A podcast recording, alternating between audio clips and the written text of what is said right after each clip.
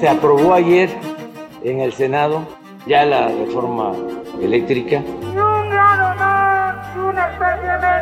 Beneficia a las centrales generadoras de energía de la Comisión Federal de Electricidad, que son altamente contaminantes.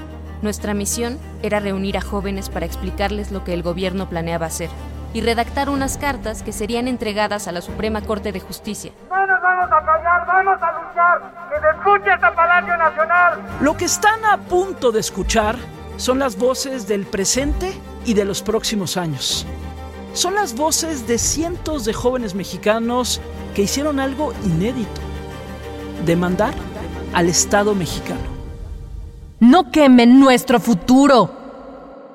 Un podcast de Exile Content Studio y Altas Horas para Dixo Podcast Network. Estreno lunes 4 de abril. Disponible en todas las plataformas.